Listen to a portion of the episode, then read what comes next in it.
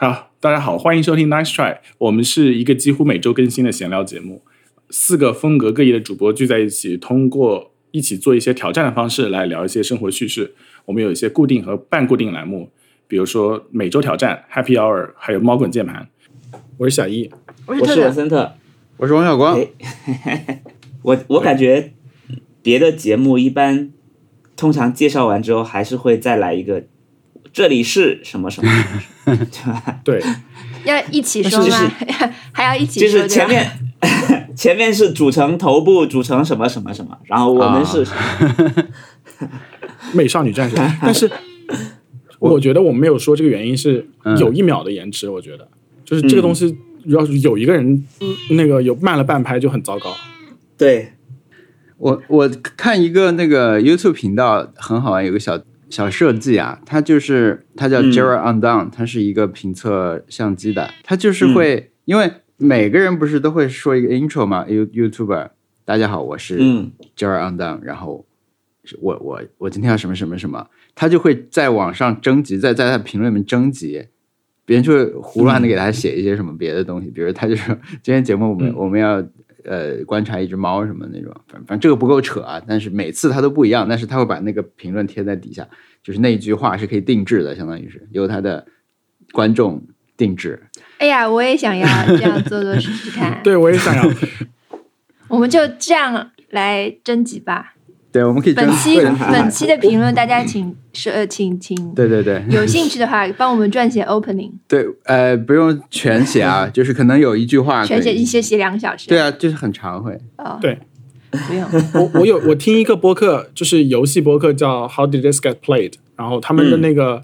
他们刚开始创立播客的时候，说是我们征集是 worst video game，然后之后就是因为不好的呃 video game 就只有这么几款，然后玩完以后就发现好像播客陷入了一个危机，就是没有烂游戏可以玩了，怎么办？所以说他们后来变成 worst and weirdest video games，然后有一些很奇怪的游戏也不行，但是后来他们发现我们还是比较喜欢聊游戏本身，所以说 第三个 W 应该怎么说？什么是？所以说他们就向听众征集那个第三个 W 应该是是什么？因为他们觉得三个 W 很帅，所以 worst 呃 weirdest and what what are you doing is 就是 听众给他们的那个啊就是一直都是一个以在换 W 开头的句子。嗯，对，就是那个 W，就是一整个句子，甚至有一整一一整段话，他们都念出来，反正就很啊，好笑。对对，那是也是类似的。好的。很好玩啊！这样这样让大家一开始就对这这些有没有充满期待，而且不能跳过，因为 每次都会有一些新的。对，嗯所以说我们征集的是、呃填空的应该是什么？大家好，我是 Nice Try，我们是，然后空白，嗯，然后由听众来填写，这样可以吗？可以。对，好，那就是一个向听众发起的挑战。好，因为这个挑战我们都做过了。我们的挑战其实很那个，我们上期挑战其实很呃没有成果，不需要成果，不像平时要交一个对卷出来一样那种感觉。现在不用，现在就是因为上期的挑战就是及时的去回回复别人，呃，是一个精神方面的这种这种挑战。对，我们也想了很多办法。对，但是上一次的挑战让我回去看了一些没有回的信息，然后我发现，甚至追溯到二零二零年的六月份，我有一个人问我，嗯，呃，这个什么什么游戏好玩吗？推荐吗？然后我没有回，对方就一直觉得他，一直觉得我很讨厌他。然后我把这件事情给说清楚了，就是有些时候就真的回不过来，而且特别早上起来有起床气的时候，刚好看到有有消息，嗯然后会觉得等会儿再回比较好。现在心态不好，然后等会儿就忘了，就是一般都是这样。嗯，这主要是本来就是一个嗯很难回答的问题啦。对，对，有的时候你，但是这种时候你可能只能说我这个问题有点复杂，我再晚晚点再回你之类的，对吧？就如果你想要做到立刻回复的话，对，只能是这样，不然的话就是很难回。嗯，但那个好像也需要力气才能打出来。有些时候早上起床的时候，真的不是没有到那个时候。对我嗯，关我有关注一个叫我不知道这个字怎么念，什么朱老，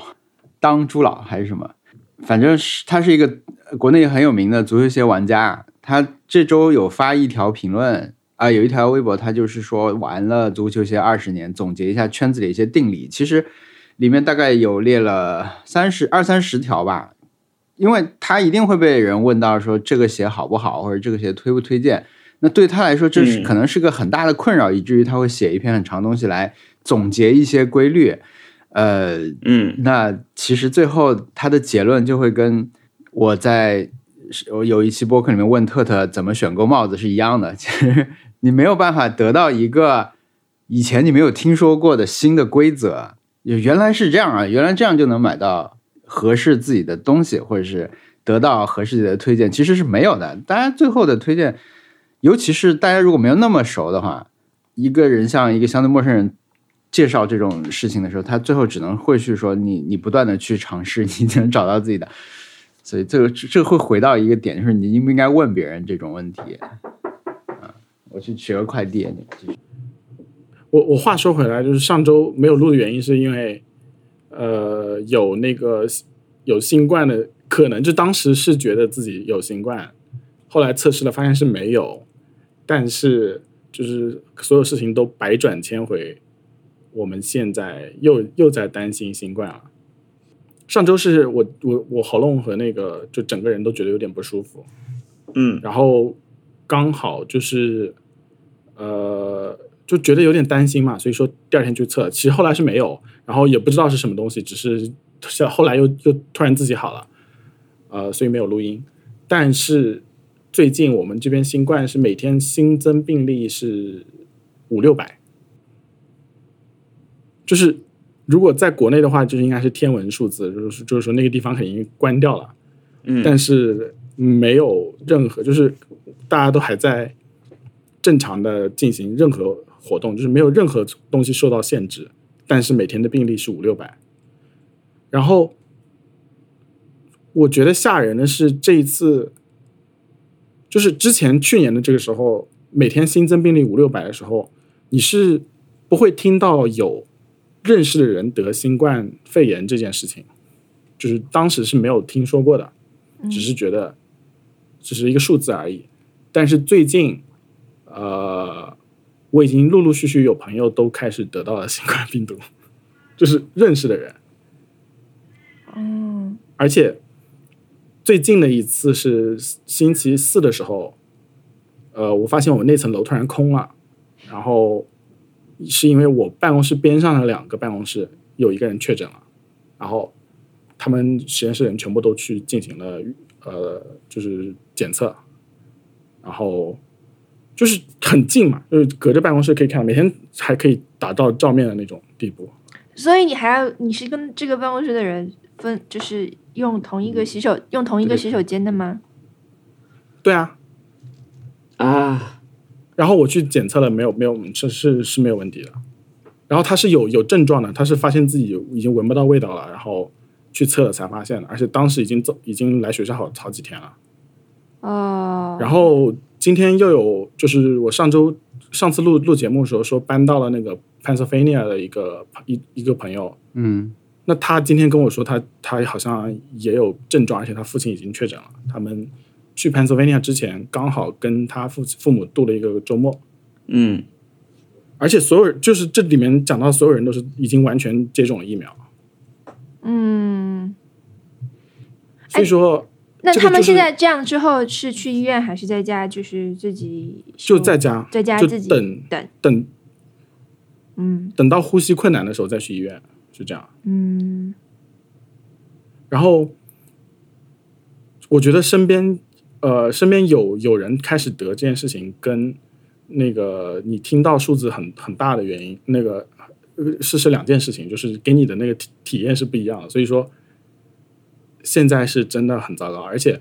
而且那个去年你听到数字很大的时候，你还稍微有点安心，因为你知道呃现在什么东西都没有开，然后嗯。呃，你要你只要小心点就可以了。但是现在是所有东西都开放了，而且没有任何要停下来的迹象，嗯。所以说我就就是不知道，感觉好像是高速公路上面看到一只鹿，然后那个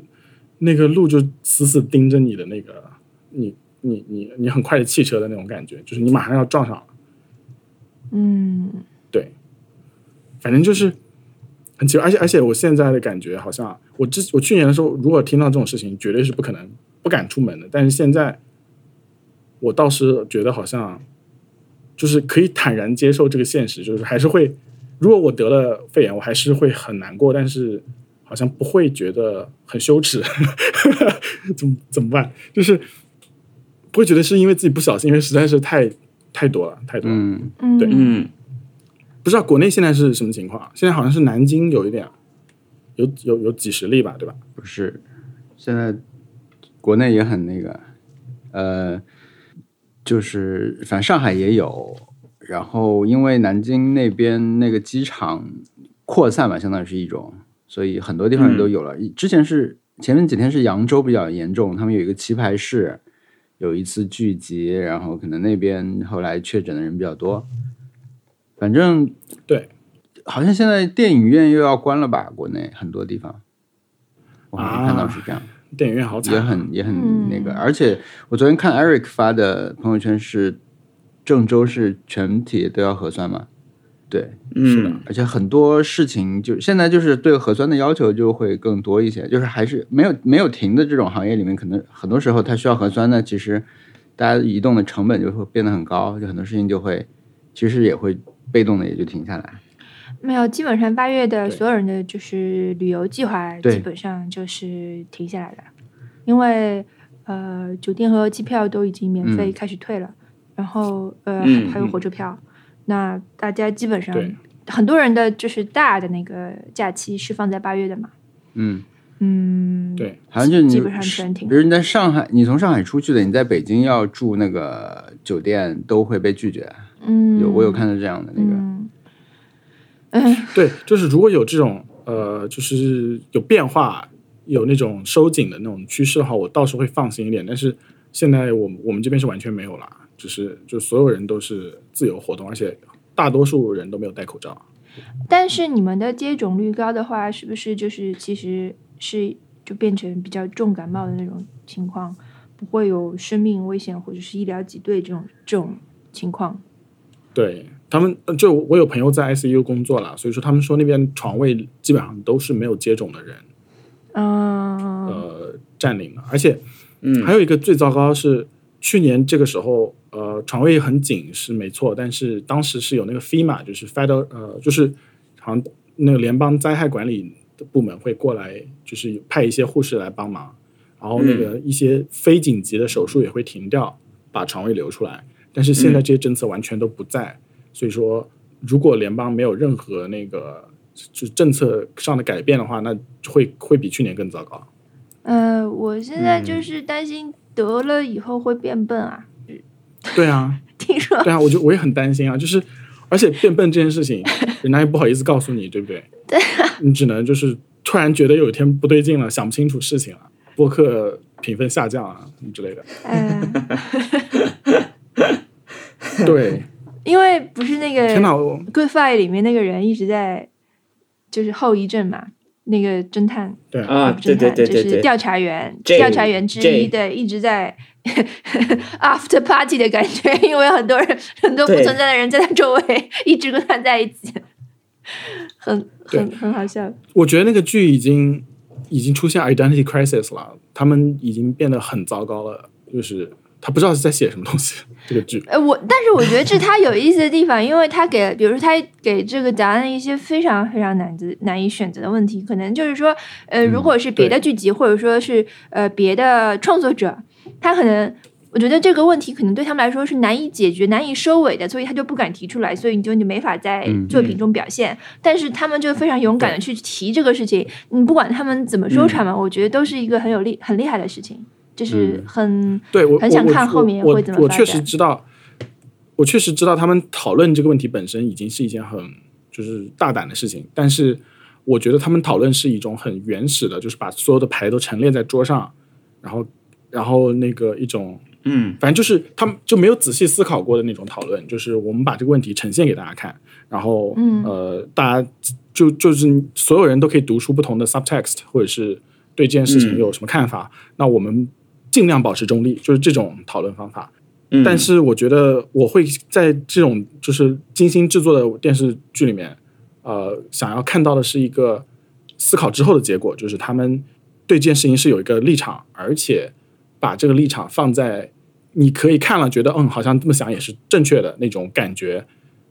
呃，嗯进行一些呈现，就是想的更深一点。我我我会希望呃电视剧会有这种感觉。我我我觉得我们刚才你说这两段的时候，其实有点断，没有听到，所以可能无法觉得无法觉得和 只只能说 in your in your opinion 结尾。但是这 这一季我我还蛮喜欢的，因为尤其是那个最新的一一这两集的这个金斯堡嗯大法官出现的这个设定和他为什么要出，我觉得这个是很夸张的一一步啦。但是我觉得他在他们他们设立的这个问题上面用这样的一个解决的思路，我我是挺喜欢的。嗯，我也很喜欢但是这。思路其实跟之前是 是一样的，就大家他就是已经放飞了，就一直放在放飞嗯，而且我每次都不会跳过开头和。开头就是那个炸东西，我要一定要一帧一帧的看完，太太好看了。对对，那个太太太好看了啊、但是我我可能我对这个剧完呃唯一的就是觉得不好的地方，就是答案的故事线，还有答案和 Kurt 的那个呃、嗯。关系的处理，就是我不太喜欢他们嗯。站的一个立场，就是这可能是我在之前的讲的一些所有东西都是以在我在我我在脑子里面其实在描述这件事情，就是答案和 Kurt 之间的关系，嗯。包括就 Kurt 的一些就已经不能算是中立的一些立场。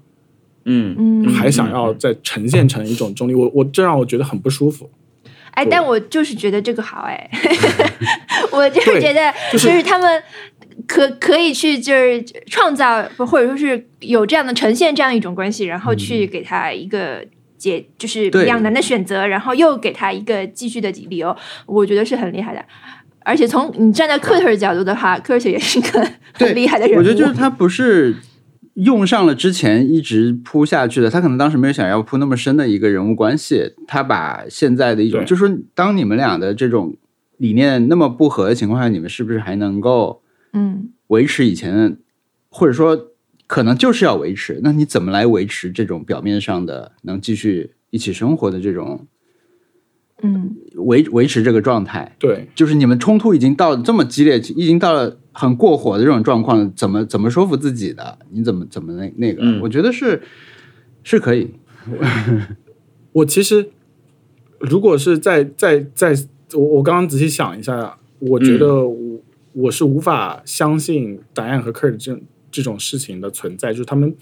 如果答案之前是他的原来的人设的话，他嗯不能忍受这个、这个理念上的不同。就是我对此，就他们之间互相理解，我是觉得不可相信的。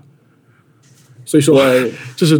我无法接受这个事实。可能说对我来说是个人设崩塌的一个时刻。就是如果答案呃还能够继续跟 Kurt 呃取得一个呃怎么讲相互理解的那个状态的话，我我是不太想，我是不太认为他还是之前的那个角色的。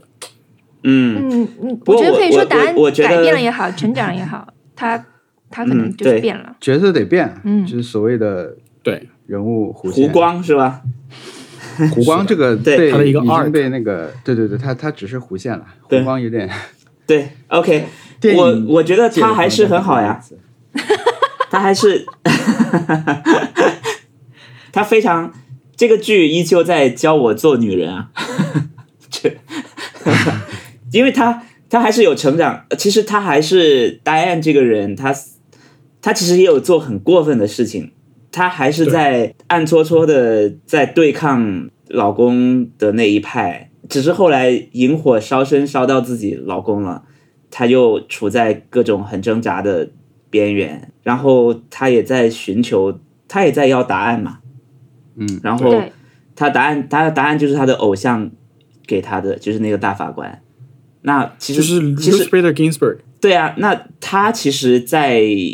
当时在做大法官的时候也遇到类似的情况，只是说可能没有跟答案跟克的这么亲密，但是但是他确实有跟跟他持反对意见的人成为朋友，而且是关系是跟那非常好个安 Antony Scalia 大法官成为朋友嘛，对吧？因为 Scalia 是一个非常非常右派的一个。对啊，那那么那他们的相处模式如果可以成立的话，其实这也是 Diane 在想去找的一个解决方案嘛。他也希望说我我我我能不能这样去做？因为因为 Diane 自己，他除了跟 Kurt 之外，他其实还面临着女性跟黑人之间的的的斗争。不是是他的信仰。白人跟黑人，这个话题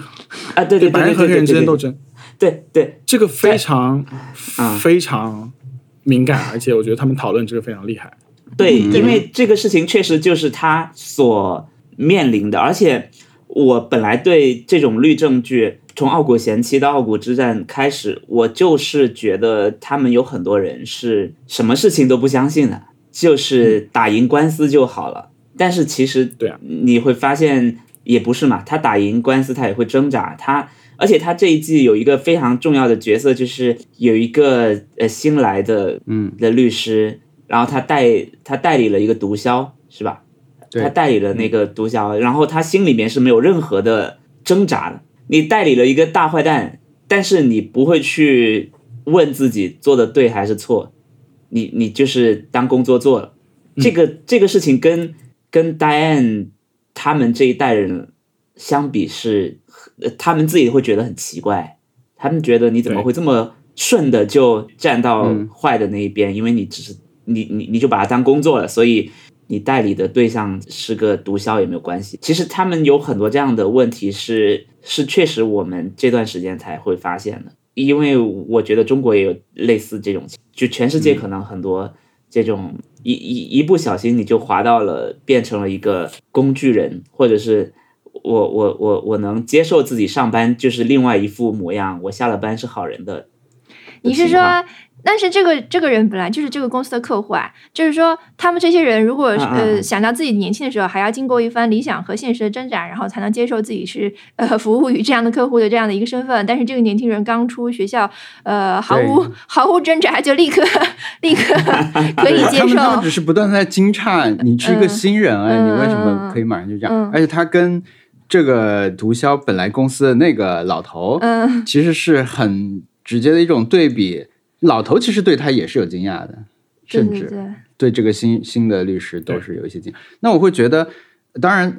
这些所有的角色一开始都有一个设定，或者他们我们默认他们会会做的一些行为的模式。但是如果他们现在变得很厉害，那就会很奇怪，为什么他们变成这样？那就是嗯，时代，怪 这个时代变得太厉害吧？嗯他可能是啊，反过来这样去。我我我觉得这个他这个事情就很像那种，他就是在说你们那一套已经没有用了，呃我们根本就不接受，他受。其实想说是，呃，对对对，嗯，对他他就反正他们这一季里面，大家也开始用即时沟通的软件，也不用 也不用微信，内沟通呃也也对，也不用邮件了，大家开始在匿名的去投诉或者是呃举报什么人之类的。那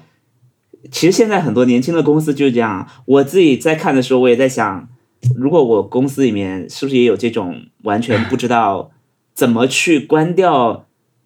微信提醒的人？那我我我觉得，所以这一季他要讲他讲的事情讲了好多啊，每一个我都我都有在想。我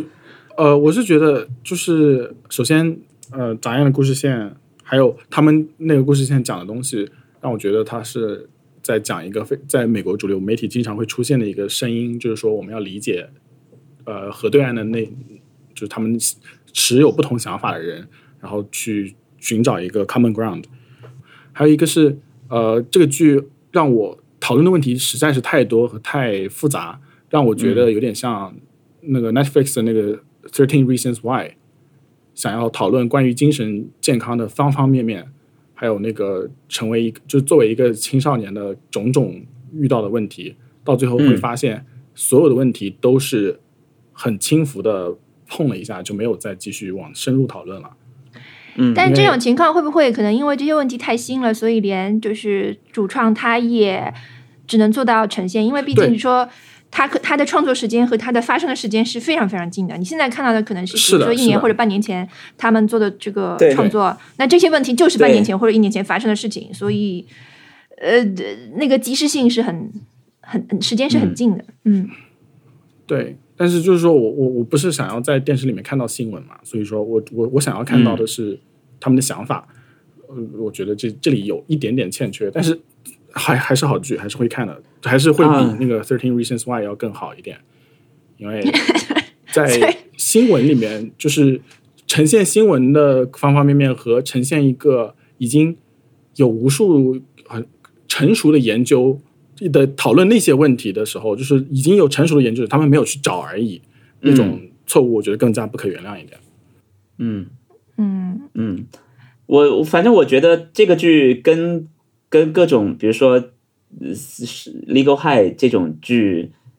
的不一样是，可能他没有这么明显的去说出自己的主张，或者是或者是我我觉得他们是在挣扎，就是他们都很痛苦，但是嗯但是我能感觉到可能呃，Legal High 是有定论的，他是觉得我不改，我不会改的啦，我就是这样的了，我我我很笃定的。但是但是傲骨之战就是给人一种呃，我也不知道，我我我先走走看，我我也不知道我做的对不对，嗯，就是对所以所以我觉得这个是是这个剧，虽然说有很多可能年纪比较大的演员，但是但我觉得他不油腻的原因，就是我有时候比如说在饭桌上，在很多地方见到一些比较年纪大的人，他们他们就是很笃定，很你可以说他很固执，或者是很不会回头，也不会去反思，也不会去展现说我我我这个事情我再想想这种状态。他们他们给你的就是啊、我知道了，你不用说了，我我的态度就是这样的，不用再说服我了。嗯我我觉得这是他很可贵的地方。我希望，我觉得我希望这点你到你到年纪很大都还在想，哎，我这样做是不是不对啊？我我我的困惑是也是需要有个 mentor 去解决，也需要一个偶像在我半夜梦到的时候 给我一些答案。哎呀，但是卢卡走，我还是有点难过的，因为我很喜欢看他那条线的。但是想想从剧的角度讲讲，确实是不是女的太多了，然后 那个就是还是得要一个男的男性角色在 在主线里面，嗯，所以我我我我就想起说到 Luca，我想起了那个他的小孩被就随就路上随机的人认为他是呃保姆，嗯。然后进行一些骚扰，这是去年的那个上一季的剧情。嗯那个线感觉就草草的结束了，我至今还是觉得很难过。就是我想要看一下他们有什么想法，但是嗯，反正就是我我就我我可能对他的期待太高了，就是可是可是上一季成为对上上一季也有太多事情突然就结束了，上一季他们都没有拍完。是的是的，所以说也不能怪他们。嗯对的，我觉得那可能就是很明显，那个答案就是主创的代言人啦。就答案发疯的时候，就是主创也在发疯的时候，就是答案就有一跟有一种在想要摇着 whoever 是上帝是和谁的肩膀，这样摇摇他的 为什么或者是怎么样的那种感觉，就是想要那种呐喊的感觉，我觉得都是 很很明显的。就发疯了对上帝在哪里？对，就是他们的，就是他们这个这些人这一派人最基本的一些信仰被动摇了，那个时候就呈现了一个世界末日的一个这种很魔幻的场景。我觉得这个是很很有意思的一种创作的时而且差甚至是也好，别就嗯，好像没有别的电视剧现在在做这件事情，就是我们觉得，我我觉得这个至少是非常勇敢。我觉得这个得、嗯就像他们这样一步一步疯过来才行，就是顶得住中间有所有人在骂他们，为什么你们不好好一个案子一个案子这样去循规蹈矩的做了？你们为什么要引入那么多跟现实直接相关的东西？他们没有动摇，他们才能走到现在这个程度。嗯，对你不能突然在这一季就开始玩这种东西，就前面被人骂的时候嗯得、得得撑住。那就是是所谓的有人愿意，有人人给他钱让他赚也行，就有有认可他的，就是背后的这种公司也也也是嗯也是那个，嗯。嗯，反正是太好看了，我我还是推荐所有人都从《傲骨贤妻》开始看。是的，对对，《傲骨贤妻》还是好看的，《傲骨贤妻》就是很经典。哎，而且这季开头就是最后不是出来小动物，也是一个就是哎超、对超级超级神来之笔的感觉。对我反正哎太棒了，我我我很喜欢这个剧，我到我我经常从里面截很多画面或者是各种各种我觉得很有意思的话，我收录了很多。呃，我上一上个礼拜四的时候看到一个剧，就新的剧，呃，激动到睡不着觉，然后把连夜整天看完，嗯。然后当时看到第二集的时候就推荐给特特了，后来就马上又说有点就是疯，对，后来又就是第二天早上醒来以后想一想，觉得好像确实有点疯。呃，这个剧是 HBO 新出的，叫《白莲花大酒店》，嗯。叫《The White Lotus》，嗯嗯，然后是一个那种 satirical，就是有有点像那种说反话、说怪话的那种感觉，在讲一个故事。这个故事，这个这个剧有极其多的隐喻，就是说你很多东西，就是很多里面在呈现的一些失灵的关系，你仔细想一想，它好像是在为一个更大的那个呃社会议题在做 comment。对，然后我就觉得这个让我看得非常过瘾。它虽然后来越来越疯，然后有可能到最后会结尾会很糟糕，我现在还也不知道结尾。明天还有，明天倒数第二集才出现。那么，嗯但是我会愿意看下去，因为他们就不是我在脑补他们想想的什么东西。他们每一集结束之后，他们的采访好像确实也都都在想这些问题。他们都有些时候会点出来说，这个其实是呃我们在讲那个阶级的差异。嗯然后这个是我们在讲就是那个白人社会里面的种族关系，所以说我觉得就就很快乐，呃，然后我觉得他们也很厉害的呃原因是这个剧完全是在疫情期间写出来并且拍出来的，就是嗯。是在那个呃贸易岛的那个四季酒店拍的，大家就所有人上上岛之前全部都做核酸检测，然后在在那个地方就是花好几个月时间拍出来，然后完成度非常好，就是说就是大家都停工的状态下，还有人在拍这些 mini series，然后还做的很不错，我就觉得有点可怕，大家的工工作效率怎么那么高？不是说好了大家都在打动森吗？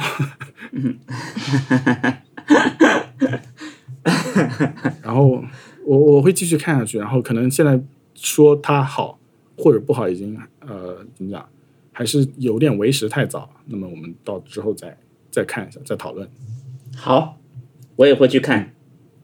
好的，那我们来聊聊 Happy Hour，好，谁先说？我我我我来，我我的 Happy Hour 就是这周天气特别好，所以云很好看，几乎在每一天的不同阶段抬头看到云都觉得很好看吧。然后有一天是我们去看了那个去看了那个丁丁与埃尔热的一个特展，好像是在那个上海当代艺术博物馆看的嗯。预览，然后里面不是不算特别特别大，但是我好久没有看展了，主要是好久没有去美术馆了，嗯所以就在然后在那边还有那个树树树的那个展嘛，所以顺便也一起看了那天。呃，反正去的时候天气又很好，然后看那个展觉得也很不错。呃，里面有他的一些手稿，还有很多影像的资料，还有就是这这些东西被怎么怎么漫画，他们当时画漫画的过程，这种一些一些展示吧。还有就是他在《嗯丁丁历险记》这个作品之外的一些一些东西，我觉得还还不错。呃，丁丁是那个动画吧，就是那个法国的还是？比利时的，哦，就是听听，OK。嗯对，然然后然后他那个狗啊，那个狗我印象里面就是叫白雪嘛，但是很多人就说是，就第一时间就知道它叫米卢，而不是叫白雪。呃，后来我发了，对啊，发发为什么？到网上以后这是个呃，应该是英文版和法文版的区别。法文版好像是叫米卢，但是呃，有一个评论当时说，他他们在讨论嘛，就是说好像这个狗叫白雪，是叫 Snow，是因为呃，剧情里面有一个角色先看到他以后叫他说他像雪嘛，就叫他白雪，但为什么又叫了米卢？不知道，反正这个是我一点点这种 当时感感觉有点那个了，有点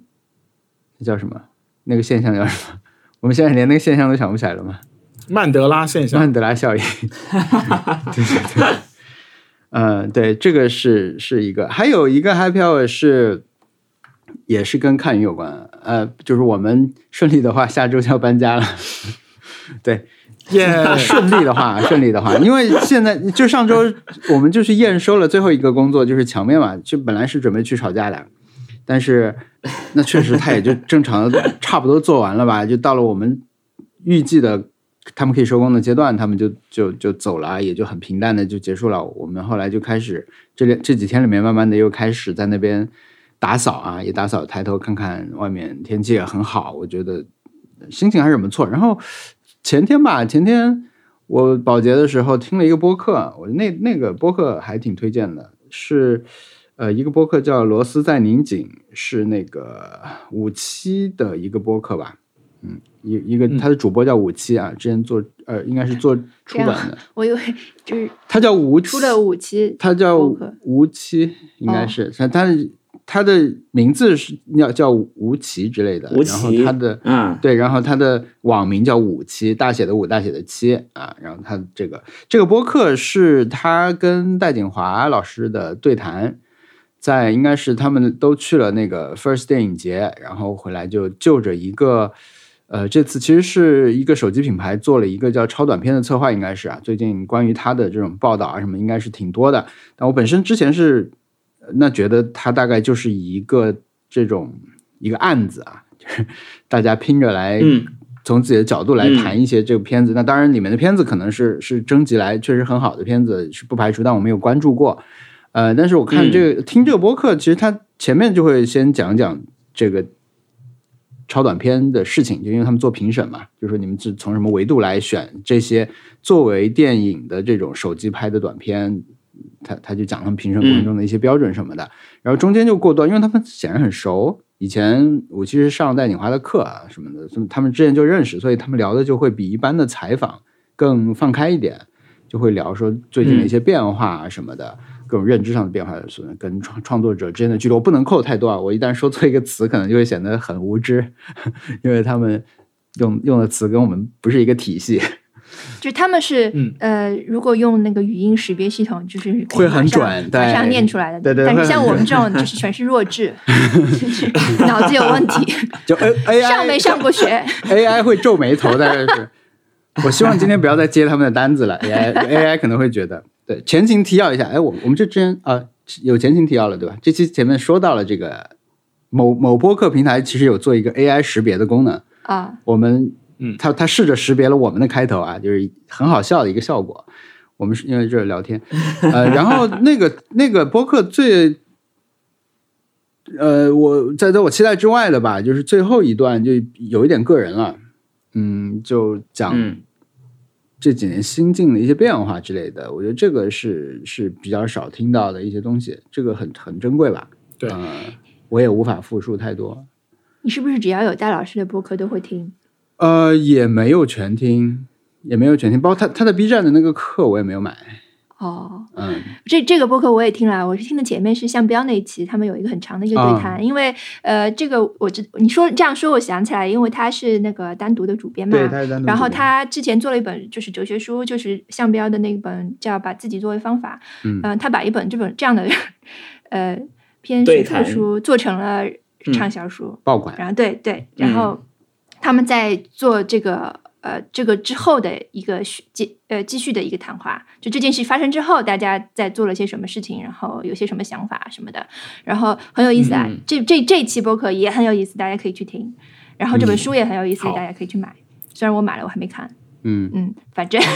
就是，但我听了很多相关的介绍啊、播客啊什么的，我大概知道他在说些什么。所以，嗯，呃像像向标老师所参加的所有的播客也可以去听。对对，戴戴锦华宇宙也是可以听，都可以，嗯，嗯对对对，都可以听。那我我要推一个，我觉得无期宇宙也很值得听。是吧？武我听了宙多吗他？也，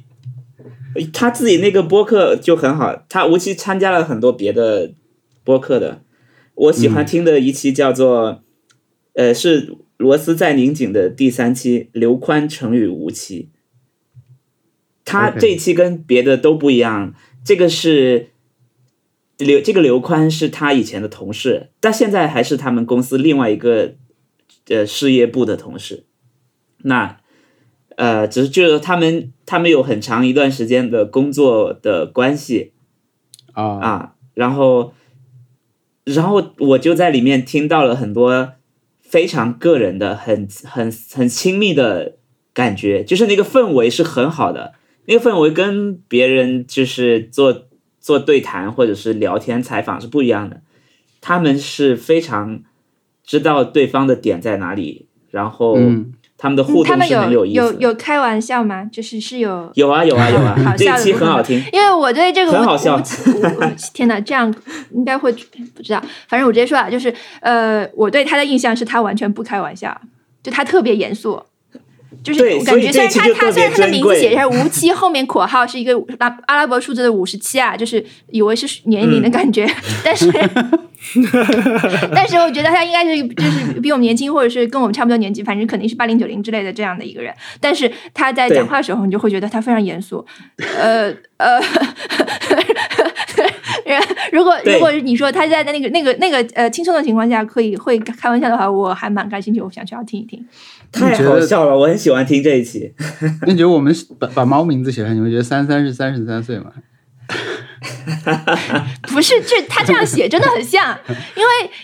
哎，但是我觉得如果三三自己有个播客，他经常在讲很严肃的话题，可能就会让人家觉得他就是三十三岁。对，三十三岁，三十三岁适合讲严肃的话题吗？不适合，因为因为吴奇他就是经常出现在各个呃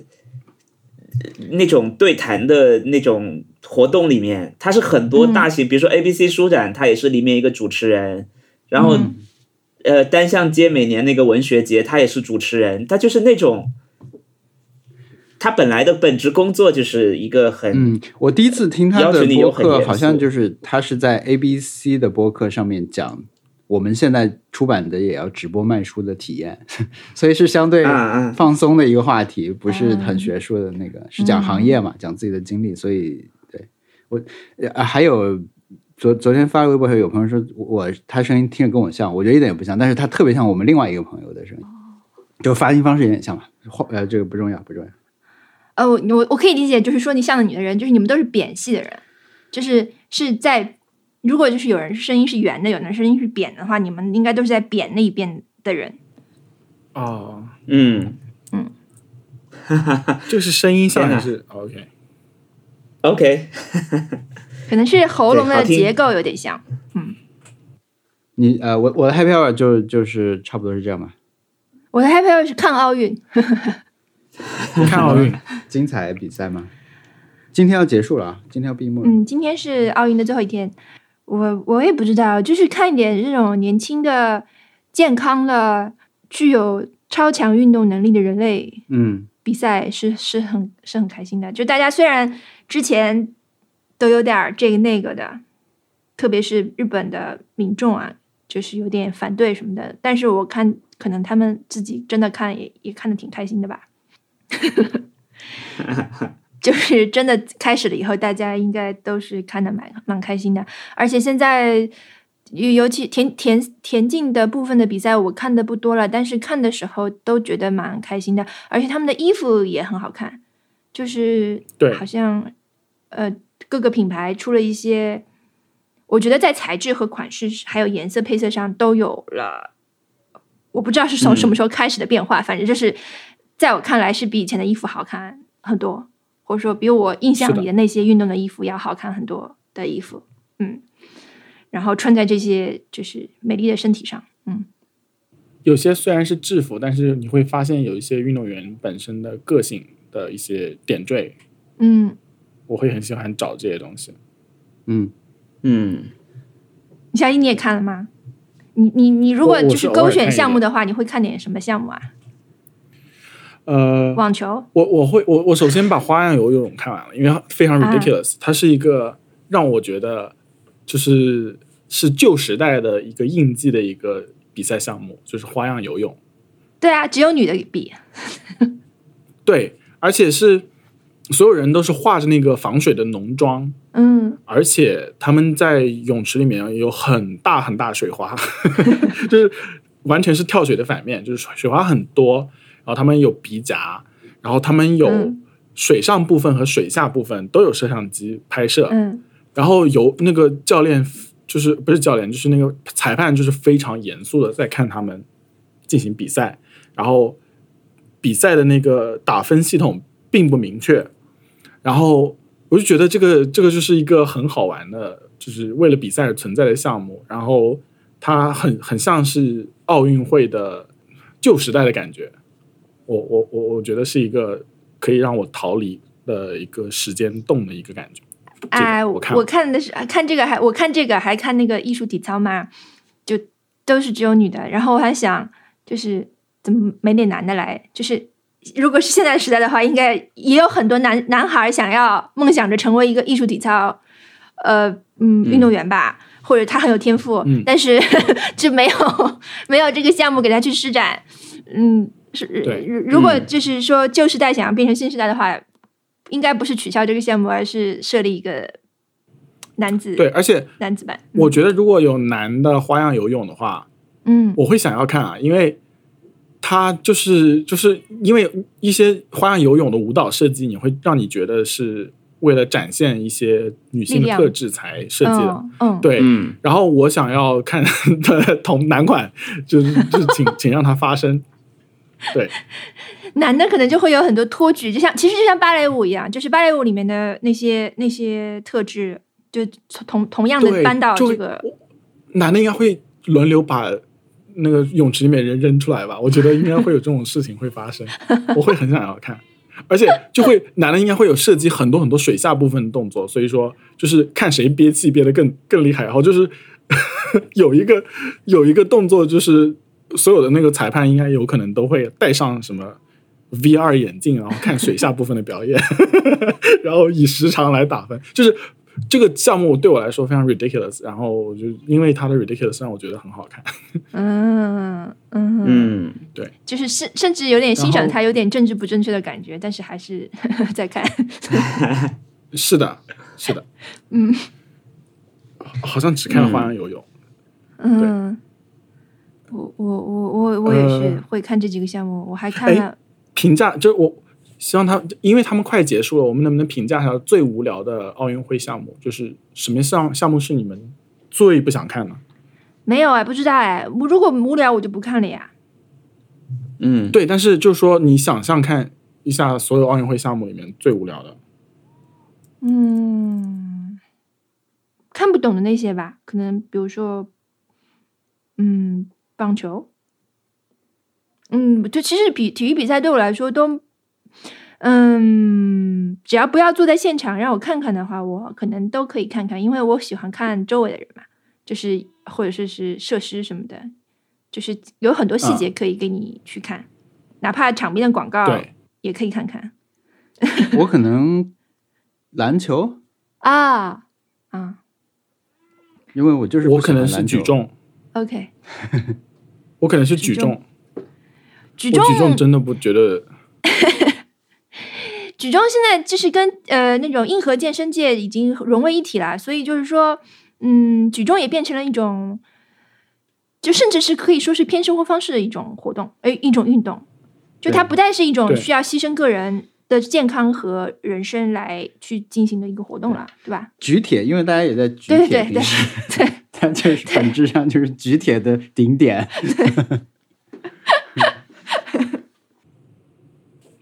好。文森特，那你我的 Happy Hour，呃，有一个是跟奥运有关的，就是我重新把乒乓看了，就那个漫画，嗯，哎，太好看了，我就是抽空看完了这一套漫画。我其实已经之前已经看过一次，非常的写意的一本漫画。就实际上他的故事也很简单，就是两两个从小打乒乓球的人，就有两个死党，一个人是很喜欢打乒乓球，一个人很喜欢依赖另外一个人，所以呢，他就跟着那个爱打乒乓球的人打了乒乓球，然后发现自己特别厉害，发现自己是天才，然后他就很快的成为了整个镇上乃乃至整个市里面的非常厉害的乒乓球员，然后另外一个天才就被冷落了，然后就那个人也不打了，呃，直到后来经历了中间有很多剧透啊，就是后来经历了很多别的事情，他开始重拾自己的乒乓球的爱好，然后，然后在最后全国联赛还是什么全市联赛里面，跟自己的当年最好的朋友一起打乒乓球，就是呃，可能讲起来有点枯燥，但是里面有非常多写意的地方。他们打球打着打着，会突然间头顶上飞过一只海鸥。就有就对，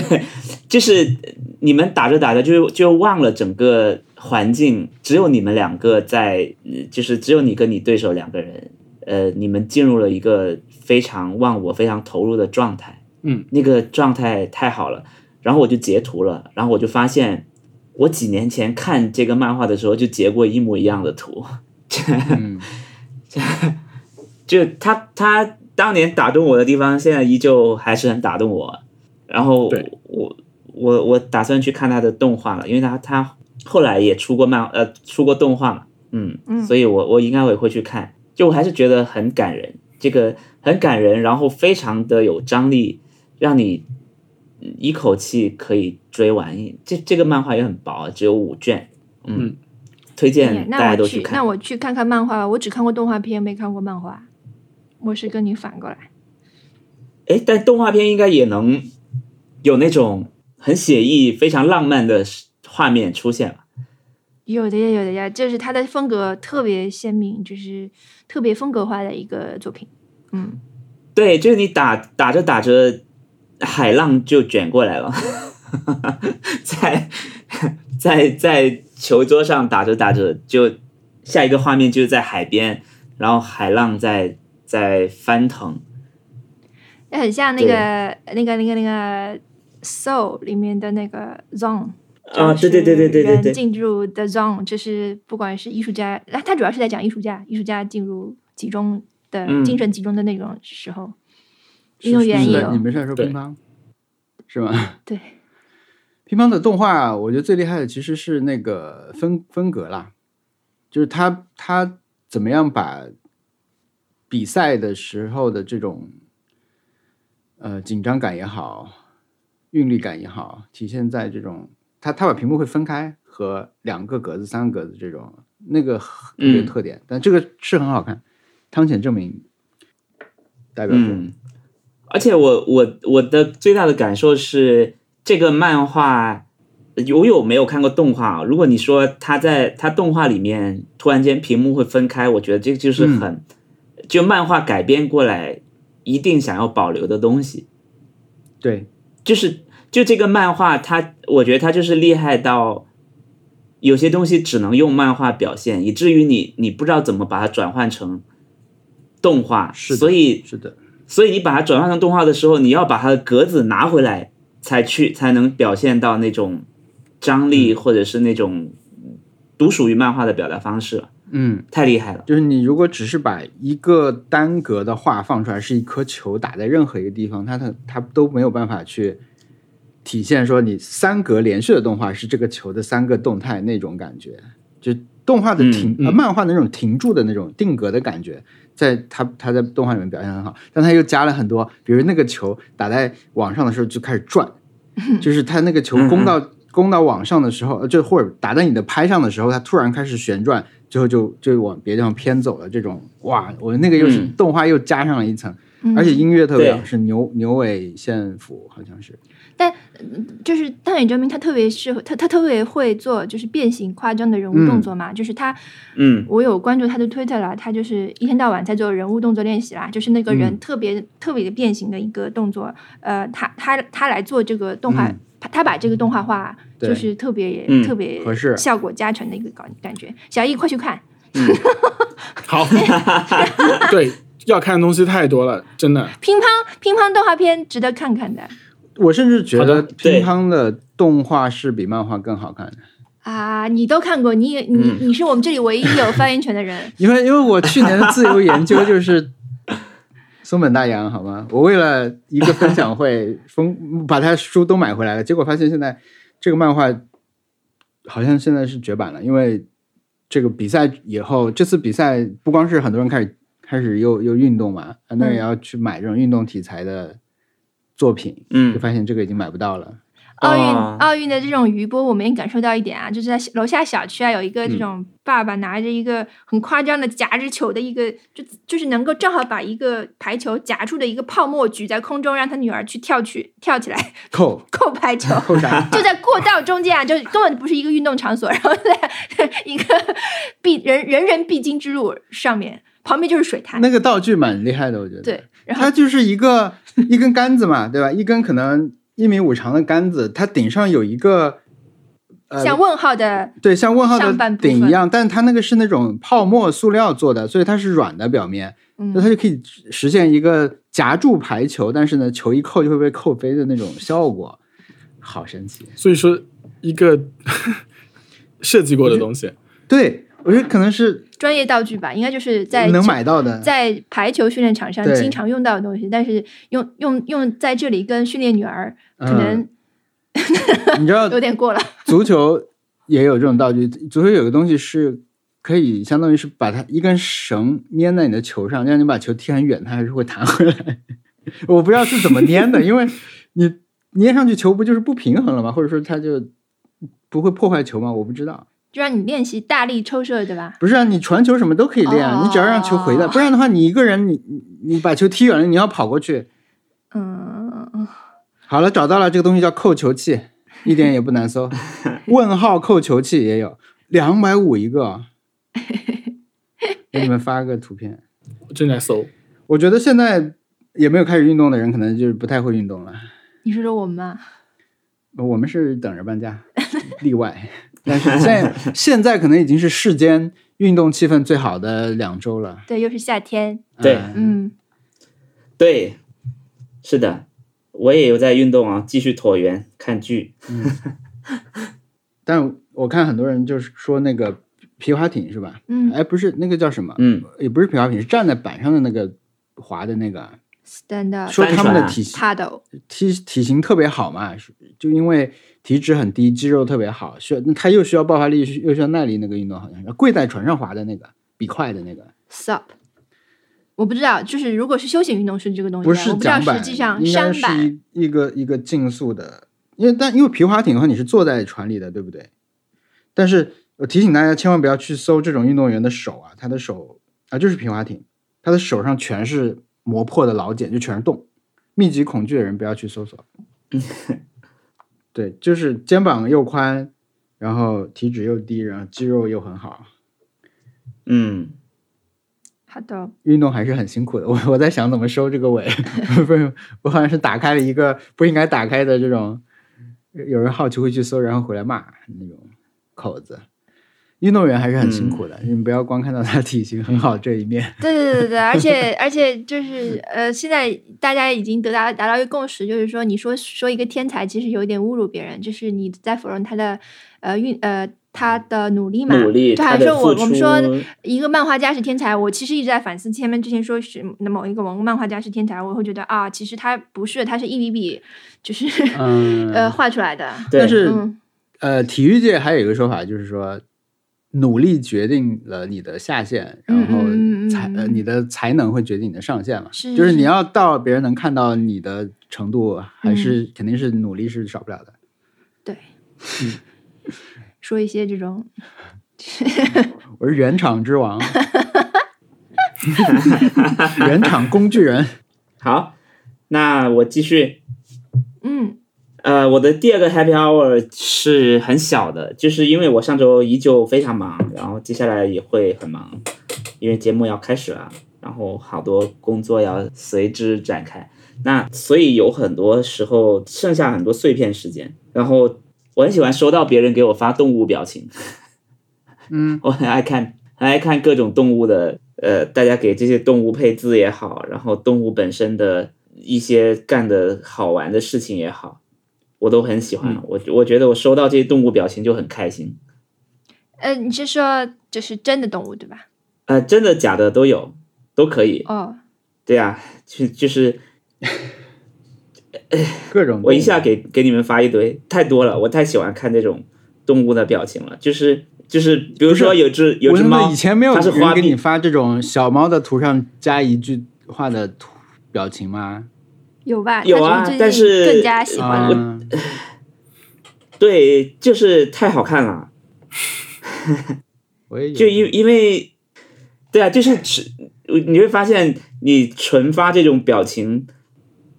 就是一种交流，对啊，而且是一种非常，就是一种非常正面的交流。因为美国大家不流行这个小姨没有流行流行是 G 是 GIF，就甚至有那个 app 专门在那个 iMessage 里面，你搜一下就可以发出来，然后大家全部都在发这个东西。但是小动物的，我我本我就是美国人给我发，我就觉得很烦，就是不想看。可是真的太好了，我觉得这种交流是完全没有任何的信息，它只有感情，它只有美好的感受的交流。对我能理解，他他就是他对我来说是一种，我这样说可能有点过了，他就是一种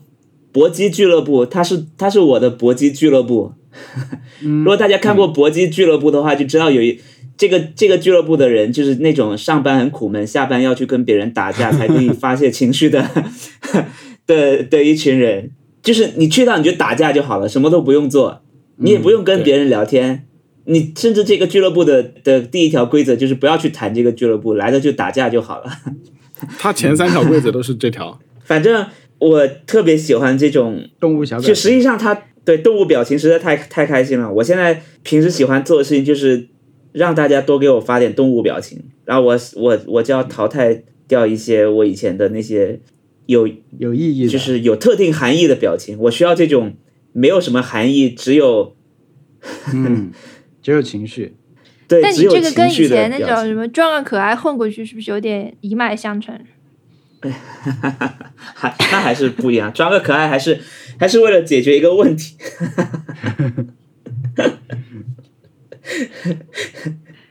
但是但是很多表情就是，就你不知道为什么，我就天天看这些表情，就觉得哇，这个就我我有点开始能理解，很多人在 TikTok 在抖音要去要去天天就在各种刷动物的视频，然后以前我记得以前电视剧里面电视台也会放这种动物合集的动物表情合集的一些片段，然后做成电视节目，在特定时间让你收看，因为实在是太放松了，天呐！嗯，好的，这就是我的 Happy Hour。OK，OK，然后呃，说到哪里？我有些猫滚键盘可以说，但是讲吗？呃，小一是不是还没有讲你的 Happy Hour？对哦，对呀、我的 Happy Hour 是 what？哦天哪，怎么啦？嗯一就是一片空白。我刚刚可能还想到，但现在忘掉了。那那你可以哦、OK，我的 Happy Hour 是、嗯最近发现了那个，因为我最近开始我开始就是走所有我边上可以走的那种周边公园的那种小道嘛。嗯对然后我发现有个剧组常住在我家附近的一个桥上拍戏，哦，而且他们经常在那整个那整块区域挪动，就是有些时候半夜会把整个街道点亮，然后他们有人造太阳什么之类的，就是会会拍一些白天的景。嗯然后我发现，第一是剧组为了让大家就不要出现在边上，不要聚集，不要拍摄，采取如下办法：第一个是有神秘路标出现，就是你会觉得周边是有一些奇怪的路标，比如说一只黄蜂，但是一个箭头，就是一个 一个方形的路标，但是是一个黄蜂，然后前面一个箭头，或者是一个草莓，就是正常的交通路标，但是那个黑色的那个标识是草莓，嗯还有一只很难看的狗，反正就是他们有这种动物标，然后就指向一个神秘区域，然后你就是有点像那个，而且他们就是你车开过去的时候还会反光，所以就跟跟那个交通标是一样的，但是是他们他们应该是他们那个剧组的那个不同的分割线，还有一个是剧组的所有工作人员，你要问他这里在拍什么，他都有统一口径跟你说这是拍美乃滋广告，就是那个 mayonnaise 蛋黄酱的广告，所有人都是这么说的。嗯然后我就去搜，发现这是一个行业通用语，就是说如果有人问起来，就是拍 mayonnaise commercial，哇，这是个很无聊的东西。对，就是这是一个很无聊的东西，但是已经变成了行业口径。只要说 mayonnaise commercial，那就是一个未知的东西。然后，当然就是有这样子的问题，就有挑战，对不对？我就觉得我一定要把拍什么东西给问到。嗯所以我就进行了一番搜索搜索，然后最后是这么找到的，就是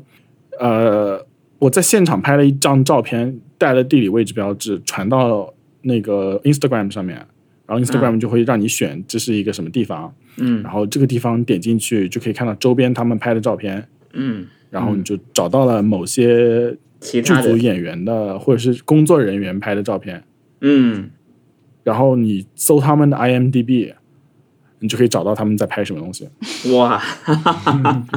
是一个 Netflix 的一个青春青春剧吧，应该是应该，反正就是一个 Netflix 的制作。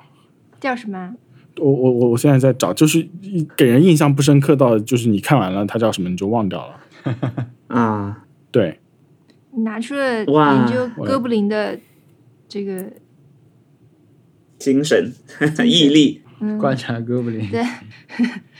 这些人表现也蛮像那个部落的人的，就是有一些演员出来，对吧？还有还有一个群组，对，什么什么部落来着？伊戈尔部落。而且而且他们是没有那个，就是他们也没有拦，就是没有围成一个不能走的地方，因为都是公共区域嘛。像那个桥上，他们要拍一些在桥上的言情戏的时候，也不能那个把东西路给封起来，好像城市不允许，所以你都是能够走得很近的，就甚至他们那个好像坐在一个长椅上面，你都可以在他们没有拍的时候，你甚至都可以坐那个长椅。嗯对，反正就是很好玩。然后那个剧组真的是很多很多人，很多很多工作室工作要做，就是他们前前后后搬出来很多很多东西，然后还有很专业的摄影机，都看到了，但是只是不敢拍而已。就觉得，我觉得人人家如果拍了，就会有人把我摁在地上，应该是这样子。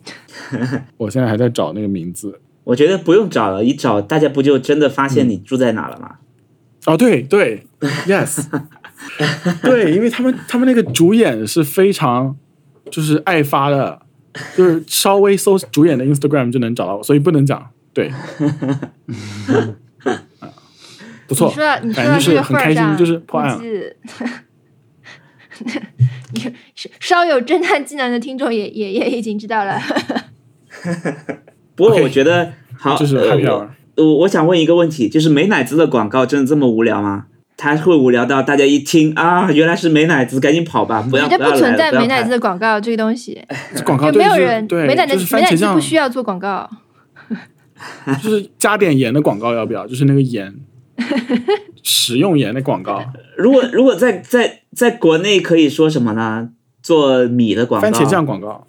国国内大概是大米吧之类的，对，就是你你一听啊，谁要买，谁要去看大米？胡椒粉的广告，反而就是反而什么食用油啊、什么鸡精啊，倒是还蛮常做广告的，觉得很正常。哎，是平安保险八零零一二三四五六七的广告。一二三四五六七，Yeah，call back。是四零零，不是八零零。不好意思，被纠正了。说出来以后我就是后悔了。是中国人保车险。啊，是中国人保车险，是不是？啊，天哪，都讲错了，没有办法。好的，我 对，好，我进入本周的猫滚键盘。我有个很小的猫滚键盘，就是最近在看剧的时候看的。这个，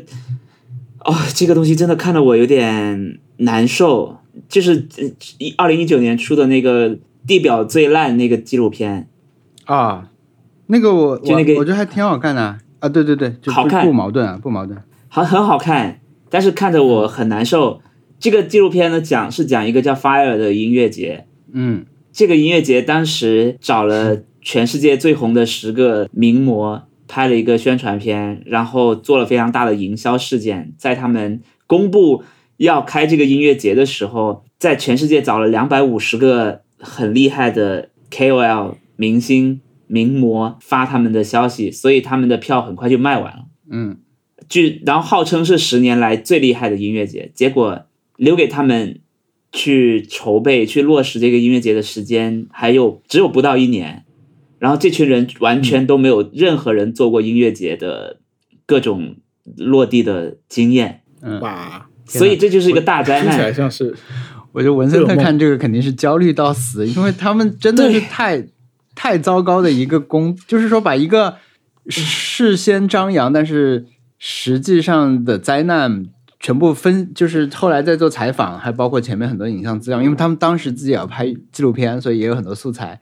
还有网上留下的痕迹，全部都总结给你看嘛，所以。文森特这种业者去看，肯定是觉得你这不行，你肯定不行啊！居然真的这么做了，就是说不定地方都没有。非常可怕，就是他们真的是，我只能说他的老板是一个大骗子，嗯他的老板是一本来就是一个很呃很会骗投资人，很会去去骗别人钱去做活动的人，或者是只能说他呃他老板很疯狂吧，嗯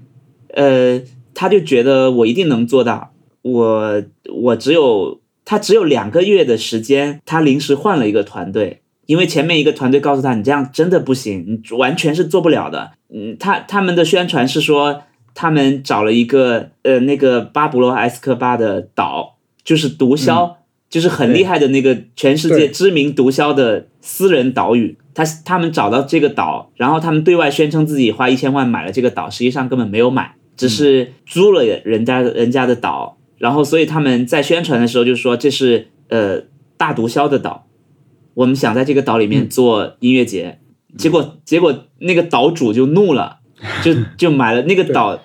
那个岛的主人本来就是不想再提说这个岛是跟毒枭有关的，对，结果他的宣传语就是这个，他的宣传语是每个人都可以在这里当毒枭，就是体验埃斯科巴的感觉。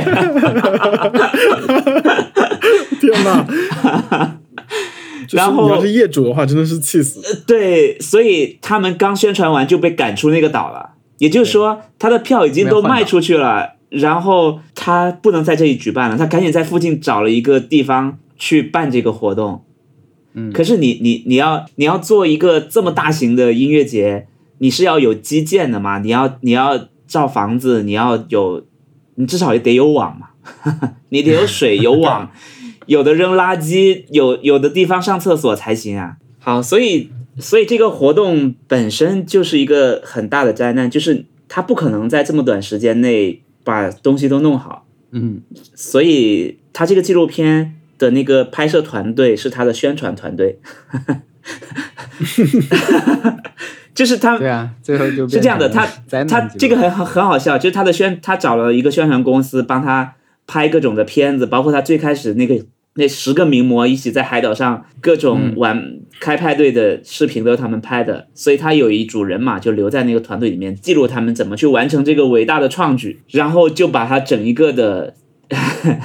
灾难给记录下来了。嗯就是已就是已经到了这也不行那也不行，他们被人从那个岛里面赶出来，然后去到了最离他们最近的一个海边，定下了那个行程以后，发现这个海滩你想要的那段时间，正是他们一年一度最有 就是人最多的帆船比赛的时间，就是所有的酒店早就在一年前就被别人订满了，就你根本没有办法让同时让另外再来一万个人 去去占领这个地方。啊、所以我我看的时候就觉得好惊险啊！怎么这又有问题，那又有问题？就这完全真的是一个什不可么心态能的任务。去开启这个观看项目的啊？你就为什么想去看啊？就我我看到他的那个宣，他这个纪录片的宣传语叫做“世界上最好的音乐节 that never happen”，嗯，就那我就看看他怎么没有 happen。他其实有几个角度可以看了，一个就是这个最上面做决策这些人，他们是怎么做出这么荒唐的一各种决定吧。然后他们自己其实并没有说完全陷入焦虑啊，他们好像还是怀着一种肯定可以搞定的那种心态，还嗯过着自己的好日子，感觉在这种过程里面。然后中层这些人就非常焦虑，但也有一些人就是觉得我们肯定不行，但是每天还是要做一点事情，这样。但其实还有一个角度就是说。因为他这个事情的营销都是用的很成熟的营销方案嘛，所以可能在整个举办期间，大家是感受不到这种焦虑氛围的，就是外界啊，因为他一开始有那个名模宣传片，后来他几百个人做那个宣传，就是他们同时在 Instagram 上每人都 PO 了一张橙色的图，没有任何别的东西。那这已经是个大事件了，大家就会觉得哇，这么多 influencer 都发了这个东西了，而且那些人都是更高级的那种 influencer，都发了就是一个统一的就东西。是 Can Kendall Jenner 这种这种级别的，是的，是的，所以他其实到时候还有一就是一个观看角度，就是去的人去参加这个，因为他最后还是举办了，他举办了，所以去的那些人 全是 YouTuber，全是 influencer，然后他们得到的体验是非常糟糕的。其实我们今天再去看那个纪录片的时候，你会发现那些人的很多经历。你你可能在今天的一些这种突发事件的报道里面看过，比如说一个旅旅旅行景点突然被被封闭了，很多人没有人安排他们接下来去哪儿，那他们只能拿到很少的补给和必需品。但那些网红到了那个岛上，面对的就是这种局面。当时啊就轮轮流在一个个集装方、集装箱房间里面去领东西，然后领到一个床垫去睡觉，然后呃就进水嘛，就全部泡湿了什么的，非常非常灾难。那个，因为我看这个是我有一朋友推荐我看，那个朋友叫沙乙，他说要警醒关于 influencer 的事情啊 什么的。他说这个片子从 influencer 的角度去看是是是很值得警惕的，很多东西。确实就是，嗯，他这个事情当然是你算是一种暴雷吧，报道全世界都可以看得到，然后他这个纪录片甚至都变成一种现象，但是可能某种角度上，你如果不是那么关注这件事情啊，你只是从一些别人抛出来的景象去看的话，它前期、中期的很多宣传，你都会觉得啊这是一个很很很好的音乐节，对，甚至可能有一些人还是可以在现场拍到一些好看的角度的照片，不排除。对，但是它实际上是这样一个东，就是说营销界已经很掌握怎么样把一个事件变得让外界看上去很漂亮了。但是我觉得包括对用户自己，呃，就是到那里的游客自己都会这样，是的，就游客自己也会变成营销的一份子，然后是的把它。会去找角度嗯去去描述它，大家已经太习惯这种这种叙事了，所以所以这个还是很值得看，尤其在现在，呃，再回去看，过了几年以后也很很值得看。那我也看看吧。嗯，看看吧，太看看别人的，哎呀我真的看的工作灾难，我看了一下，我就要停一下，我得停一下。心悸是不是？天哪，怎么对办？你会不会要求你的团队全都看一看？我马上发给我们公司的同事了，我就说这个真的是灾难，就是因因因为确实是这样的，他们那个营销团队不在本地，他们的营销团队是在纽约，嗯，所以他他他一直到他他们一直在 Instagram 上 PO 倒计时，他他这个片子的节奏就是按照那个倒计时来的，就所有人都焦头烂额在岛上，但是所有在岛以外的人都非常期待，包括 他他放了一些那些 KOL 全世界来的那些 KOL 的的的的视频，嗯，那些人都说哇，今天我们就要去 这个 Fire 音乐节了，全世界最厉害的音乐节，我们就要看看它怎么样。结果结果他们就他们是先所有人都是坐飞机到迈阿密，然后再转机到那个岛。他们去迈阿密的那个行程都是非常的开心的，但是当当他们到了那个岛上，就会发现根本没有任何的车来接他们，然后过了很久才有一个大巴，而且是很差的大巴。然后他们他们付了很多钱，坐的是经济舱，比经济舱还要差的舱位去那个地方。然后其实这些事情完全是他老板都是知道的，对只是就是他那个中层管理员一直一直给老板发邮件，或者给他的营销总监发邮件说，你们当时让这些 KOL 全世界各种发这个营销活动，你承诺他们的是呃一个三室一厅的房子和很多什么什么，就都是免费的。然后那个中层的管理员就说。你们赶紧跟他们说，这些人没有付出实际金钱的人，要他干脆让他们不要来吧，因为来了肯定没地方住。结果他们都不听哦，他们都说你你你就你就继续做。然后如果有人敢说，有人敢说这个事情真的办不了，他就把他开除，然后马上换一批人来做，就是这么可怕。然后嗯到到真的倒数只有两三天的时候，那个人再发邮件说，我们现在的帐篷也就搭了就根本来不了这么多人，就帐篷都根本住不了这么多人，帐篷已经是你能住的最好的地方了。等他们来了，他们就发现这是个骗局，他们就什么都没有，他们没有说骗局，他们就发现什么都没有。然后那个管那个高层又回复他说，至少他还能看到你的笑容。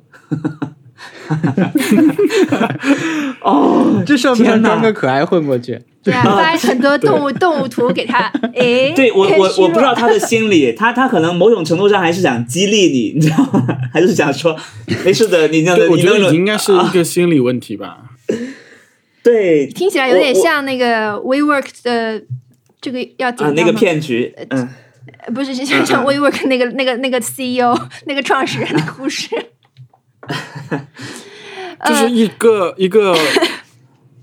一种弯曲文化，什么 fake it till you make it。所以这个团队只啊有宣传团队在好好工作。没有，宣传真的做的很好。那个实际去联系人啊什么的，那个他们我觉得他们就是没有办法了，因为你合适的岛就那么几个，最后他们是在一个不是无人岛啊，是有人岛的一条路旁边来做的这个事情，是 高高速旁边吧，好像是，就 不是一个飞机无人机上看小小的那种全岛都属于我们这个活动的东西，它就是在一个有人岛那音乐呢？音乐谁来谁来表演？他们去找了很多，真的是去联系了呃乐队什么的，他们是真的有有去联系的。哦，到开始前一天，呃，去到现场，就是这个东西，它它倒计时剩下几天的时候，就已经很多人说，很多人给他们的 Instagram 留言说，我为什么到现在还没有收到我的行程消息？就我马上就要飞过去了，我我的行程呢？我到底要飞去哪？然后，嗯，为什么突然间？因为他他他们因为中间有段时间现金流紧缺，还跟大家还又给一些尊贵的客户发邮件说，我们现在有一个呃手环，这个手环呢这是三千美元，你们都花了这么多钱了，你就买这个手环吧，现场还可以各种特别的体验，比如说你可以去去那个 Kendall Jenner 的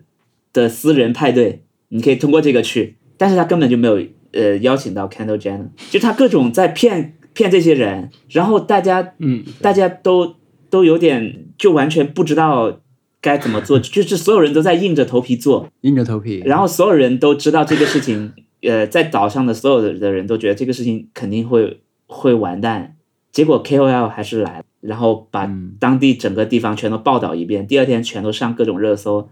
推特的热搜，然后那个人那个人自己那个老板本人在岛上已经不见了，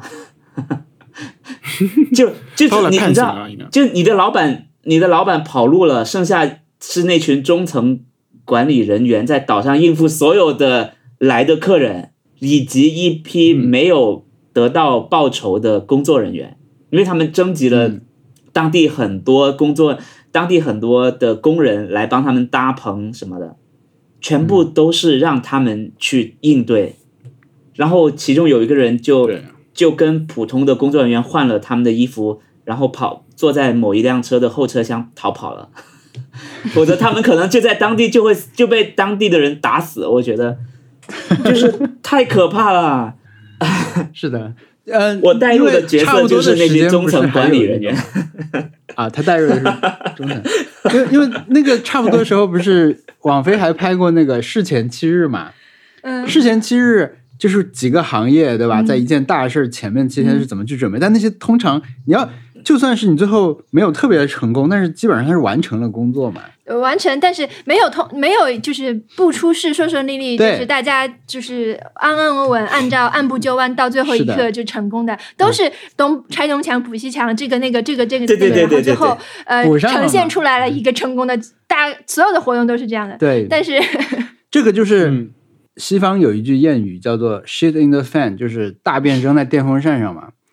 电风扇给给它对对对。吹的甩的到处都是。我觉得这个片子就是我们可以我们可以用我们自己的嘛，猫滚那个小易的那件事，对，Carrier，就是扫地机器人。啊，对，或者扫地机器人扫到了大便，就那种感觉。嗯。哦，我我看的时候真的是，我到现在还我还在活在阴影当中。疗愈的心态看这个，看哎，别人你看别人比我更糟糕，我不知道，我不知道，因为文文森特，你连续两期不对，连续两期是从我们我们刚发出那一期到这一期，分别说了两件让人心理压力非常大、非常焦虑的事情。跳蚤给人带来很多的焦虑，对吧？嗯然后这件事情也是一件非常焦虑的事情。你你自己来打个分吧，就是 跳蚤的那个心理焦虑和这个东西的给你的那种焦虑评评评估一下。我对一个是当然发生在别人身上，呃，那当然是跳蚤了，因为它实实在在在影响我每一天，我又没有办法解决。但是，但我我我我觉得，如果你要把跳蚤跟，如果我是 Fire 音乐节的其中一个人，那可能这件事情的心理创伤会会是一辈子的，因为他们有一个，就那个那个后来跳车走的那个人，那个中层管理人员，他就说。他就说他有 PTSD 了，就他他已经有创伤后遗症了，他觉得他很内，就他觉得参与这个项目的所有他们公司的人都活在内疚当中，因为 因为他们对所有的花钱的客人都是他们就是做错了呀，他们他们都知道这个事情在往很糟糕的方向走，但他们嗯都没有去说，他们有些人还是天天在 Instagram 上发自己的在看海的照片，海还是很漂亮。然后那个人有个人说，这是我一辈子最糟糕的时候，但是确实我每天在发的都是很美的图。嗯，然后他们，你知道，有有个人就这件事情就很扯。那个人他是一个看起来就是比创始人还要年纪大一轮的人，他估计得有五十岁吧。就他他的职业生涯前面都是非常光辉、非常的辉煌，直到遇到了这个人，他他就说他已经帮他们填了很多漏洞，但是因为他他自己要负责很多项目啊，所以他到处飞。然后他有一天飞回来，那个创始人就跟他说：“你应该为这个团队做一点牺牲了。”因为因为他那个地方没有水，你在海边嘛，你得找个地方运、运一些水进来，你得有个证或者有个当地消防局还是警察局的许许可，然后你今天就要去给他做做 blow job。what？真的，那个人他对着镜头，他哭，我他他快哭了，你知道，他就说，他就说我真的没想到，我这么多年，我都我都快四十五十岁了，我要为了这个项目去做这件事情，然后他真的，他就说他 他回到酒店就真的去漱口，然后真的要 What? What? 他马上要要去那个他马上要去警察局里面，然后当然他去了之后，那个哦，我我以为已经结束了。没有那那个警局的局长就说，他说根本不用不用搞这种东西，你们就好好的给我和按照流程给我走就行了。啊，这个 我就？就是这个人，我工作付出了太多，有人为工对作付 这个我我看到这里的时候，我觉得疯谁了。我我我我就在问啊，真的吗？这个人已经五十岁了，那个人讲的时候真的眼泛泪光，他回忆自己这段时间都觉得很屈辱。嗯，就这个事情已经到了这种这种地步了啊，太可怕了！我真的我我看完这个片子都有后遗症。天哪！哦，是什么？就是机缘巧合，让人把这个都拍下来了。对啊，我我是 我是觉得有没确实有没有人能从这种里面去获得一点说我的遇到的问题也不算什么，相比他们。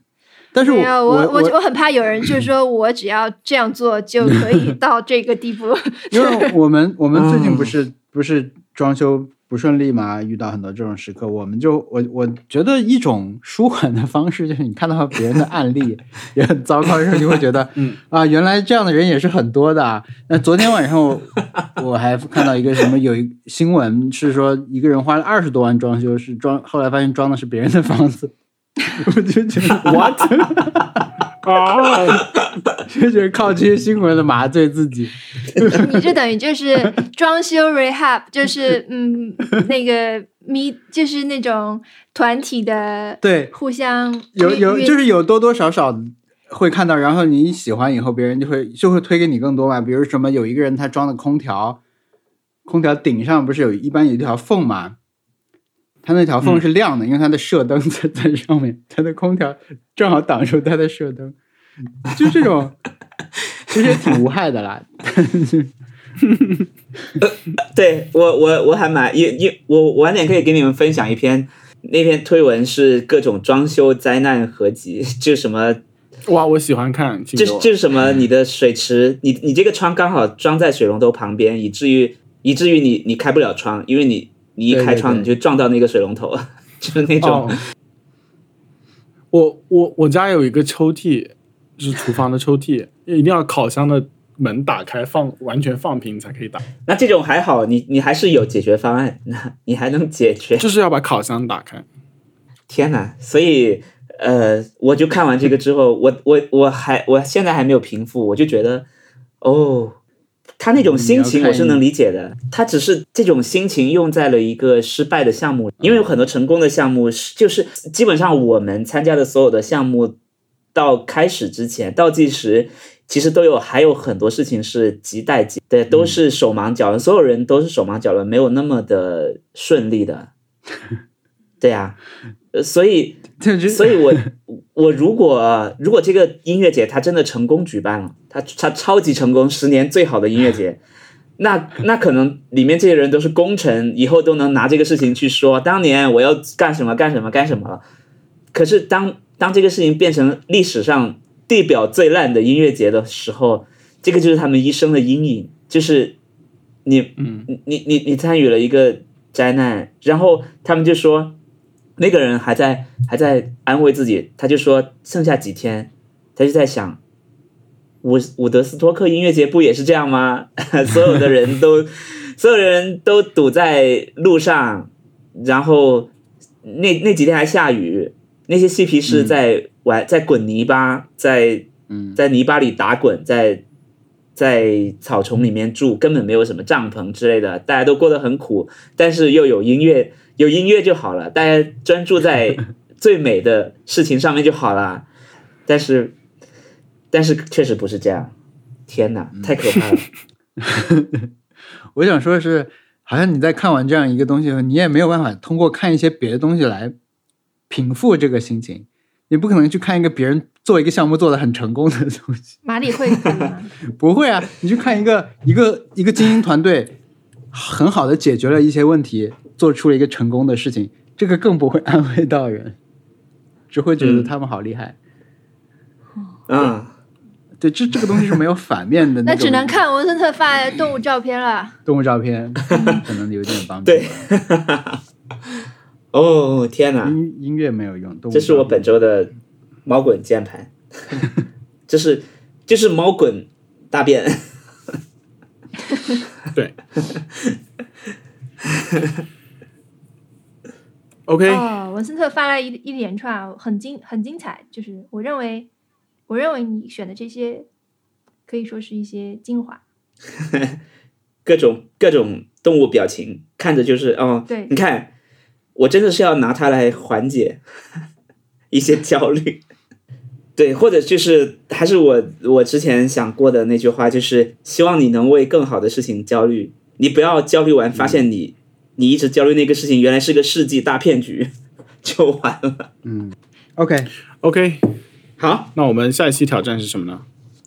哎，我们本周的挑战说完了吗？也算说完了，啊，也算说完了。战就是引引发引出了小易的第一个话题啊，就是啊，我我只能没有什么说这个挑特别战值得说的，我会觉得这个事情其实也没有那么难，早一点回晚一点回，好像要回回对能回的，其实早回晚回都差不多，可能对对方来说，就是甚至都没有那么在意你是不是第嗯一时间回复。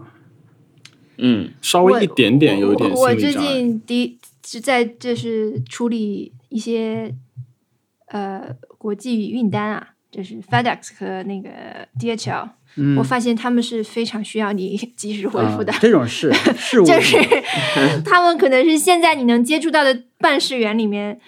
最要你及时回复的人，嗯嗯马上就要，这而且你他们云那个呃邮件都是秒回的，而且并不是说只有 DHL 是这样，FedEx 也是这样，就是这些这些这一流派的人都是这样。所以我大概稍微体会了一下别人及时回复的那个感觉，给你的压迫感是非常强的。是压迫的感强，不是好是吧？呃，对我来说是一个中性的词，因为我太容易感到压迫感了嘛，嗯。所以 就是，但但他这种紧迫感能够促使你也去配合他。嗯，嗯，嗯，FedEx 在美国国内真的很糟糕，哦，是哦，对，就是你追着他车跑这件事情，基本上每次他给你寄快递 都要发生。好的，但是 FedEx 的那个邮件里面是拿，并不是一个像我们现在通常用的是一个图片后缀啊，它是拿嗯。呃标点符号组成了一个车，就是组成了一个几乎在跑的，就是仿佛在跑的一个卡车，上面写着 FedEx，也是就是。呃文字就是以前那种论坛时代的 emoji 的，就是论坛时代叫什么表情、颜文字，啊，颜文字表情的一个后缀，让人觉得很复古，很奇怪。你觉得 FedEx 应该是一个这种呃一个 logo 好设计好好的这个图片 logo 后缀，那个 DHL 的中文名你们知道是什么吗？什么什么敦豪是吧？敦煌啊，对中外运敦豪，对对对，对 感觉一听就是个香港名字。对。然后 DHL 的那个，我是不是？我觉得我只要有有听，就 DHL 这三个字母出现在我的生命中的时候，我都要跟别人讲一下，他们其中有一个创始人非常非常可怕，怎么说？就是可能是其中 D 或者 H 或者 L 中间的一个人，就是他们 就是很经典的 他是个 name 呃 partner，白南是不是富商，对他是个 name partner，然后在白男富商在亚洲就是过那种很可怕的生活，然后生下来很多很多小孩子，就是对，就是每次看到他们车的时候，我都会想起这件事情，是因为因为实实在是印象太深刻了。嗯，我们来，哦，反正你去搜 DHL founder scandal，然后谷歌甚至都有一个一小段总结他犯了什么事情，我们这边就呃暂时不展开了。先不在节目里面说了。对好的，，anyways，我们下一周的挑战是什么？下周的挑战，我给自己做了一个挑战，就是我在我在练习画画，我想做一套表情。对，因为你刚刚在对，对我想做一套表情，对但如果让我画画的话，我会哭，因为我画的实在是太难看了。然后如果放到节目里面的话，就是人设会崩塌，不管什么人设。嗯，我想做一套 nice try 的表情，就是用这个手好啊，各种嗯，然后这个这个这个讨论就会又又让听众开始催我们做 T 恤或者是贴纸。耶并且之前一直说要做的那些都没做。我我不是要做一个 note，也没做。Well，Well，但是话还是先放出来嘛，呃不然我就我就更不会做了。啊，那这是 T 恤是这样的，是因为我们赶不上那个档期了，就是因为工厂有档期，我们没赶上之前的那个档期，嗯所以就是在、嗯就要在等。所以对，嗯我觉得 T 恤现在已经是一件一年四季都可以穿的东西了。呃，是一件单品，就是像嗯那个手机壳一样，嗯，你可以在 任何季节都可以穿上，所以你只要穿上 T 恤的时候呢，心中就是夏天。那 个那个，你这个呃，装个可爱混过去，呃，是是，我觉得这是我们节目的一个一个一种节目精神的存在。我们这个 T 恤上线的时候会找两百五十个就是夏天 influencer，就是对，发一下。但是然后然后如果一个节目它的新年是在七月份，那 T 恤在它的它的夏天的定义在冬天又有什么问题呢？对不对？对啊，就是要有全球化的这种思维。对我们这这次照顾一下南半球的朋友们。我们是个澳洲节目是吧？Based on，哪里啊？布里斯班好了。对，没有，我本来想说墨尔本，但是觉得确实觉得悉尼比墨尔本 要好。OK，好的，我我我倒是知道，就是之前在看小宇宙评论的时候，有个听众说我们在某一期说了要谈学生时代的事情，但是从来都没有谈过。哦，就是说说了吗？没说吧？说过吗？没说过。说过，说过，说过，说过，那么我们说过吗？说过。那其实，但是是那一期我们的我们就变成了，因为我记得我们之前不是做过一期任何时间都可以听的播客嘛。啊，本来很早的时候定的一个主题就是讲学校的，那个就是任何时间都可以听的。但我们录了吗？如果录了，然后我还没有记到的话，那我们就那那那你不要 gaslight 我，我就是觉得好像已经录过了，已经发生过了，然后我就刚刚在拼命想自己是不是失忆了，是不是得了新冠病毒，然后变笨了，你知道吗？我们要不哦然也来再重新搜集动物表情，动图吧？对，或者是我们从动物表情里面选一个，就是动物表情里面，我们其实能收到很多，但是你要选选一些是你认为，就你选一个最适合的，无论你是怎样的评价标准，你就选一个你认为这段时间最适合发给朋友或者发给别人的。嗯，OK，